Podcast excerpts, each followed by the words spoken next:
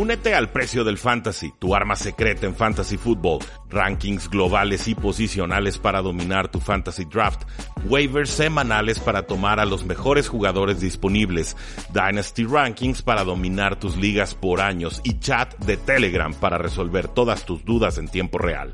Visita stam.store diagonal precio NFL o da clic al link en este episodio para suscribirte.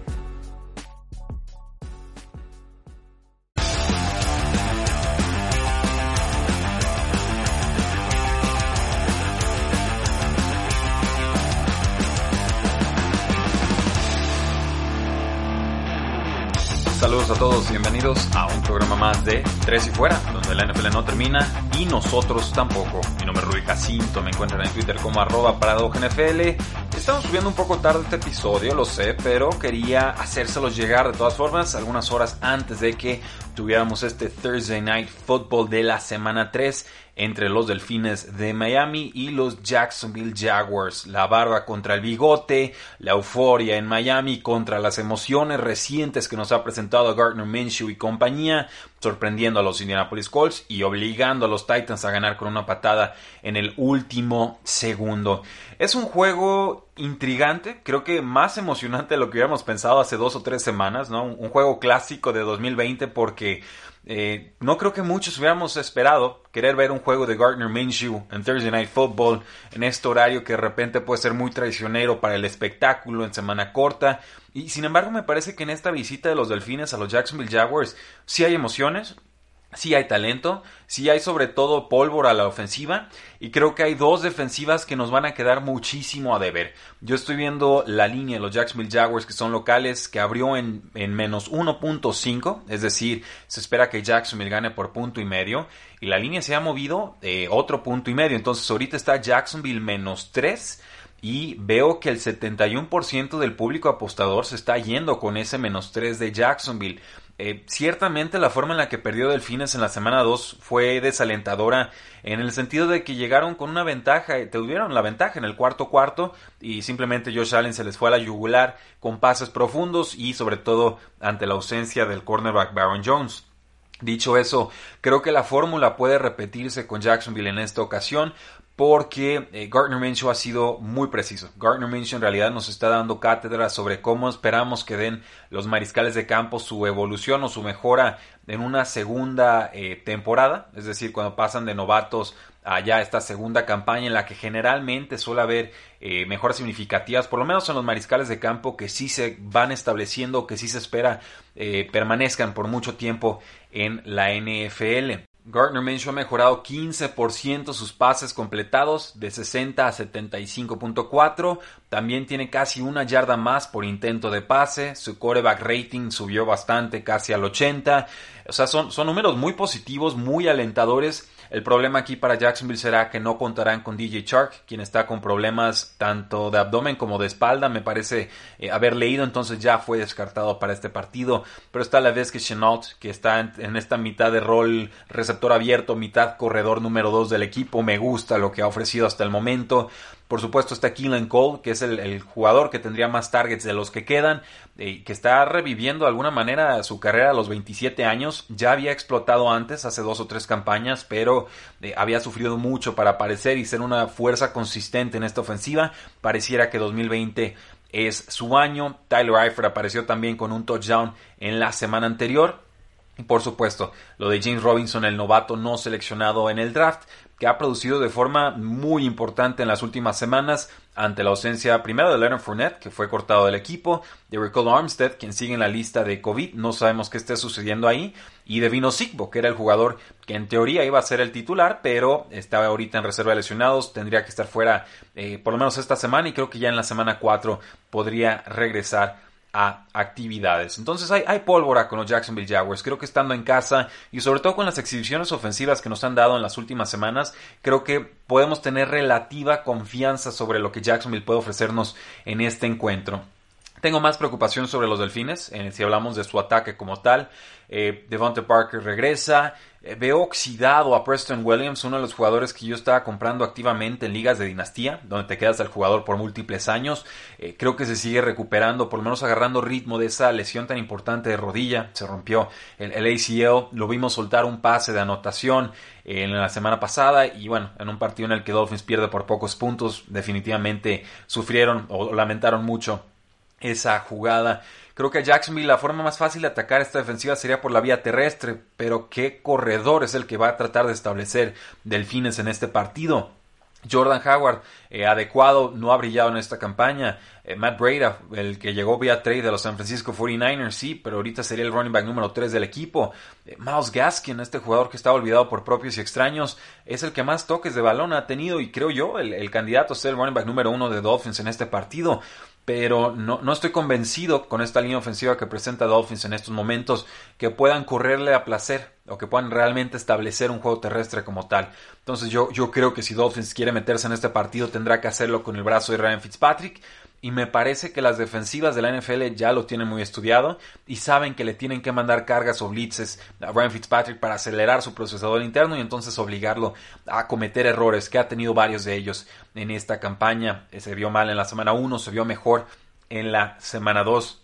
Obvio, también tenemos que estar buscando a Mike Gesicki, el ala cerrada eh, que me parece toda la segunda mitad contra los Buffalo Bills fue de, fue de Mike Gesicki. O sea, él casi por su propia fuerza de voluntad eh, estuvo sacando adelante a los Delfines de Miami remontando eh, aquel marcador. Entonces, yo, aquí veo un partido en el que Jacksonville se adelanta, en el que Dolphins va a remolque, veo una intercepción dolorosísima ahí de la secundaria, porque hay, hay, que decirlo, CJ Henderson, este novato que toman los, los Jacksonville Jaguars, está jugando muy bien muy bien, o sea, está jugando como un cornerback número uno sin tiempo de práctica, eh, eh, verdaderamente ha sido eh, inmejorable, es como lo quiero plantear, lo que ha ofrecido CJ Henderson y entonces podríamos pensar que o Preston Williams o Devontae Parker pudieran tener una tarde muy complicada. Yo esperaría ver a CJ Henderson sobre Devontae Parker y entonces que nuevamente el equipo tenga que recurrir a targets quizás un poquito más accesibles con Preston Williams si es que mejora acorralando los pases o el balón. El over-under abrió en 44 puntos, la línea combinada o los puntos que se espera noten ambos equipos juntos y ahora está en 49, o sea, em, estuvo muy baja la línea que ofreció Las Vegas, los castigan los apostadores y yo creo que si vamos a hacer una apuesta en este sentido, tendríamos que irnos con las altas, por esta misma idea de que es semana corta, de que los equipos llegan un tanto cansados, de que podríamos ver malas tacleadas y de que no son buenas defensas en realidad, o sea, me parece que ha ofrecido más delfines al ataque que en defensa. Y me parece clarísimo que Jacksonville ha ofrecido mucho más en ataque que en defensa. Entonces yo generalmente en estos escenarios me decanto por las altas, por muchos puntos, por el espectáculo.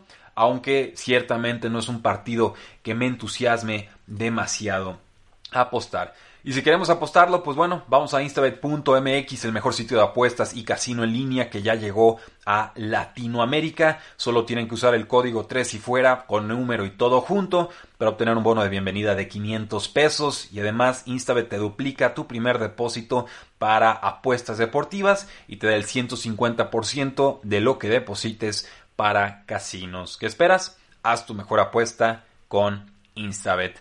Y ya lo saben, eso es lo que podemos esperar en el Thursday Night Football entre los Delfines de Miami y los Jacksonville Jaguars. Y quiero incluir un clip eh, sobre lesiones eh, de cara a esta semana, un clip que ya encuentran en youtube.com diagonal 3 y fuera con nuestro compañero Oscar Huerta. Y, básicamente, pues un recuento de daños durísimo, ¿no? Esta, este episodio fue doloroso Saquon Barkley, Cortland Sutton, Christian McCaffrey, Nick Bosa, Solomon Thomas, Jimmy Garoppolo, Tevin Coleman, Raheem Mostert, eh, Rashad Perryman, te estoy diciendo todos estos nombres de, de memoria porque en realidad hubo como 20 nombres que analizamos en este episodio que creo tendrán impactos por supuesto con sus equipos, pero también en nuestras ligas de fantasy fútbol. Así que escúchenlo, disfrútenlo y si les gusta, compartan este episodio, suscríbanse, síganos en youtube.com diagonal 3 y fuera. Tenemos un video, la idea es tener uno diario, eh, por lo menos entre semana. Ahorita estamos más con un ritmo de 3 por semana, pero vamos a subir la calidad, vamos a subir el ritmo y por supuesto ofrecerles todo lo que ustedes esperan de 3 y fuera. La semana 2 fue emocionante, pero por desgracia también tuvo muchas lesiones a muchos jugadores importantes. Para ayudarnos con el análisis tenemos a Oscar Huerta de Tres y Fuera Cardinals y nuestro analista de NFL en general. Oscar, vamos a decirte o pedirte que nos califiques cada una de estas lesiones del 1 al ya acabate 2020, que sería más o menos equivalente al 10. Sí, no, ya, ya se está acabando, pero sí. sí habrán varios equipos que quieran que se acabe el 2020 después de las lesiones que acaban de sufrir. ¿Te parece? Me parece. Perfecto. Tenemos que empezar con el hospital de los 49ers y por supuesto tenemos que hablar de los pass rushers Nick Bosa y lo voy a juntar con Solomon Thomas, un defensive end, un nose tackle, los dos retirados en carrito de las desgracias y los dos fuera de esta temporada con ligamentos cruzados anteriores. Sí, mencionabas en el video del recap de, todos los partidos de la semana que lamentablemente para los 49ers las lesiones están llegando en posiciones muy específicas. Tú mencionabas que se han concentrado pues prácticamente en la línea defensiva y los receptores, lo cual afecta directamente a, a la producción ofensiva y defensiva de cierta manera, porque uno, Nick Bosa es quizá tu mejor jugador a la defensiva ya, porque no está Richard Sherman porque estaba lesionado. Eh, Solomon Thomas no fue exactamente lo que esperabas, pero definitivamente era un jugador titular o un jugador de rotación que ya estaba empezando a mostrar un poquito de mejoría, que, que sí había, que, que no era exactamente lo que esperábamos, pero no era el boss que también ya lo estaban achacando. Es un jugador eh, de rol. Exactamente, es un jugador de rol. Desafortunadamente creo que esperaron un poquito más de él, pero no fue así. Eh, a la ofensiva, Jimmy Garoppolo no va a jugar quizá unas, un par de semanas y eso puede ser muy, muy importante, porque si de por sí Jimmy Garoppolo era lo único que de, de cierta manera rescataba esta ofensiva, aunque muchos lo criticaron, yo creo que era lo, de lo poco bueno de esta ofensiva, ya no va a estar. Va a estar Nick Mullins, quien yo creo que es un backup bastante decente. A mí me ha gustado lo que he visto de Nick Mullins. Eh, pero este mismo Nick Mullins ni siquiera va a tener a su corredor, que es Raheem Monster, que también sufrió otra lesión. Y Tevin Coleman tampoco. Entonces va a ser Nick Mullins, Jerick McKinnon, sin Kittle, sin Debo y sin mucha defensiva. Y con Ayuk ranqueantes. Nick Bosa, uno o acábate 2020. Le voy a ir al, al acábate 2020 muchísimo más porque sí es toda la temporada. Solomon Thomas. No, no me afecta tanto. E, Es un jugador de rol, como dices, pero sí le voy a andar tirando un 6. Es tu línea defensiva. Y el hecho, si, si no se hubiera lesionado Nick Bosa y solo Solomon Thomas, eh, no estaría tan grave. Eh, Jimmy Garoppolo. No es tan largo, Semanas. pero eh, no es tan largo, pero sí le voy a dar un 7. Raheem Mostert, corredor titular. Menos un- un 5-6 porque creo que saben usar a, lo- a todos los corredores bastante bien. Y Tevin Coleman. Eh, similar a lo de Monster, pero un poquito menos. Muy bien. Pasemos entonces con los gigantes de Nueva York. Saquon Barkley se tocó la rodilla y cuando se toca en la rodilla ya saben que esas son Sí. muy malas noticias. Se rompe el ligamento cruzado anterior, estará fuera el resto de la campaña. También Sterling Shepard, el receptor slot, tuvo que retirarse por una lesión de pie. Pobre Sacón y pobre la ofensiva de, de Giants porque, digo, no había sido tan productivo porque la línea ofensiva no era tan buena, pero de cierta manera le das esa comodidad a Daniel Jones de tener a Saquon Barkley ahí que sabes que, que de cierta manera aviéntale el balón y él hace lo que tenga que hacer. Ya no vas a poder hacer eso. Va a ser una temporada muy, muy difícil sin tu mejor jugador de todo el equipo. Sí lo Échale- califico como un échale 10. un número. ¿Es el 10? 10, sí, Ok. 10, sin problemas. Uf, ok, entonces acabate 2020. Sterling Shepard. Eh, un poquito menos, pero sí creo que se estaba convirtiendo en el receptor número uno del equipo otra vez. Sí le voy a dar otro 7, considerando que también es parte de la ofensiva. Completamente en desacuerdo. El receptor número uno del equipo se llama Darius Slayton y lo sigue Eh, demostrando. eh, por ahí andaba. Yo, yo creo que también, por eso te digo, a veces, Darius Layton tuvo muy, muy buen partido, pero Sterling Shepard de todos tiene la confianza de Daniel Jones. Sí, yo diría que Sterling Shepard como receptor número uno es muy buen receptor número dos. Eh, el quarterback de Taylor de Los Ángeles Chargers tuvo que retirarse con molestias en el pecho y ser hospitalizado. Entra Justin Herbert en su, en su lugar y lo hizo bastante bien. Rod Taylor está semana a semana. ¿Cómo lo calificas, Oscar? Dos, por lo que vi de Justin Herbert. Creo Oh, que, que da Duro, duro. Sí, sí, sí, da muchísima comodidad a los Chargers. Eh, Taylor no jugó necesariamente bien en semana uno. De hecho, si comparaba a los dos quarterbacks, jugó mucho mejor Herbert que Taylor. Eh, entiendo que Taylor va a ser el quarterback titular y que es el, el que tiene más experiencia y no quieren echar a Herbert 16 partidos o 15 partidos al fuego, pero no estoy tan preocupado si por alguna u otra razón tiene que jugar Justin Herbert. Christian McCaffrey, lastimado con las Panteras de Carolina, el corredor superestrella, se perderá por lo menos un mes con una lesión discotibial. ¿Cómo lo calificas? es la única arma ofensiva sin, sin criticar mucho a DJ Moore, pero Christian McCaffrey prácticamente hace el 50% de esa ofensiva y no tenerlo un mes eh, es grave. Le voy a poner un 9 solo porque no es toda la temporada.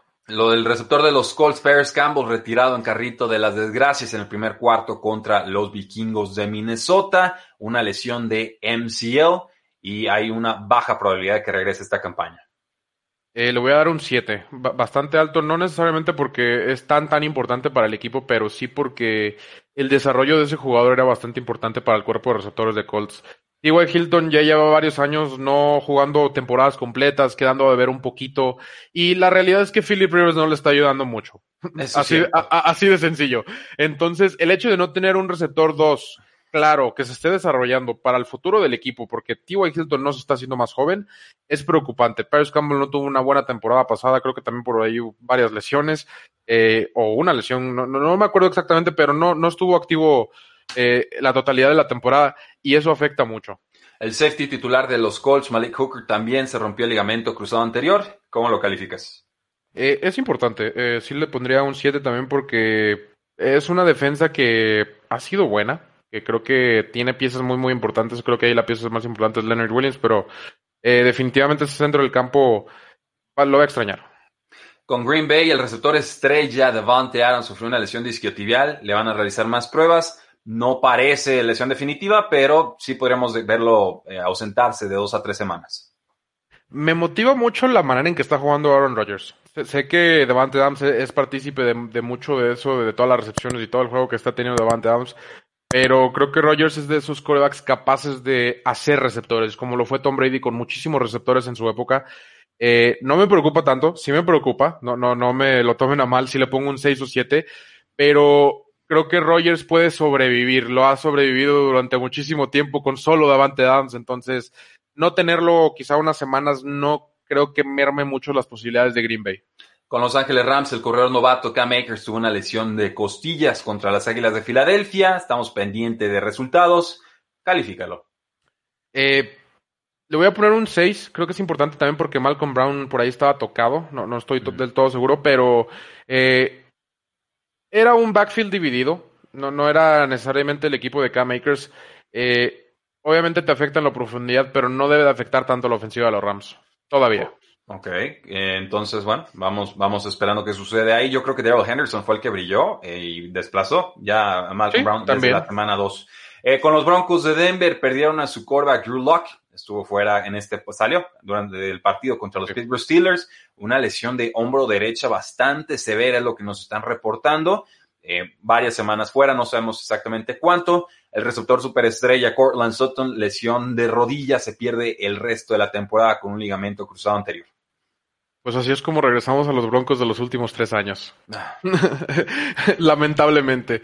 Eh, las piezas más importantes y las piezas que daban esperanza para estos Broncos están lesionados, que era Von Miller, Drew Locke y Corland Sutton. Eh, hay muchas otras piezas jóvenes que van a tener que salir a, lucirse, pero es Bradley Chubb y Jerry Judy en comparación a lo que era Cortland Sutton y Von Miller. Sé que no suena tan mal, pero sí es un retroceso. Es, es menos calidad. Entonces, Drew Locke, ¿qué calificación le pones? Drew Locke le pongo un 8. No sé qué tanto vaya a ser. Eh, Cortland Sutton sí le pongo un 10 porque es tu receptor número uno. Ok. Con los Delfines de Miami, el cornerback Baron Jones sufrió una lesión de ingle contra los Buffalo Bills. Está en seria duda para participar en la semana 3. Es difícil. Creo que eh, Miami específicamente tiene un muy, muy buen perímetro. Sí va a resentir la, la pérdida de Baron Jones, pero eh, tiene otros jugadores que pueden jugar muy, muy bien ahí.